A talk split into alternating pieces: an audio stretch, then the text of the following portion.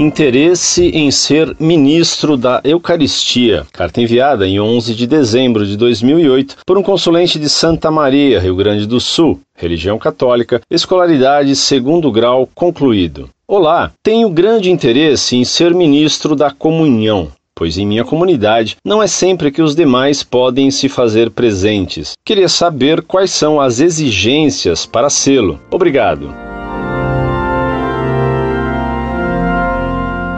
Muito prezado, salve Maria. O único ministro da Eucaristia é o sacerdote. Um leigo só pode distribuir a comunhão em ocasiões extremamente particulares. Por exemplo, antes de uma batalha, quando o sacerdote não tem absolutamente tempo de dar a comunhão a todos os combatentes. Depois do Concílio Vaticano II, se inventaram os ministros da Eucaristia, ministros da palavra, para igualar os leigos aos sacerdotes. Era a igualdade da Revolução Francesa posta na Igreja. No Vaticano II, se procurou igualar o Papa aos bispos pela colegialidade, dizendo que Cristo deu o poder ao colégio dos bispos e não a Pedro. Essa foi a heresia de Febrônios repetida pelo Concílio Vaticano II, procurou-se igualar os padres aos bispos e os leigos aos padres. Depois do concílio, os padres procuraram se laicizar, vestindo-se como leigos, deixando de usar batina, adotando costumes laicos, indo ao cinema, bailes, boates e praias, querendo acabar com o celibato, querendo casar e ter sogra. Soube de um padre no interior de São Paulo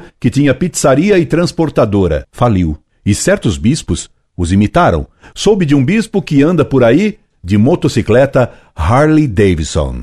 E os leigos foram promovidos a leitores da Bíblia, na missa, a fazer sermão, a dar a comunhão, a realizar uma tal celebração da palavra que nunca houve na igreja. Ora, se os leigos podem fazer tudo isso, surge naturalmente a pergunta: para que ser padre? Daí a queda impressionante de vocações sacerdotais. Portanto, se você quer ajudar a Santa Igreja, não queira ser ministro de nada. Se você quiser fazer algo mais na igreja, seja sacerdote. Se quiser se manter como leigo, seja leigo. Não seja uma espécie de esboço ou caricatura de sacerdote. Que Deus lhe dê um santo ano novo. Incorde Jesus Semper, Orlando Fedeli.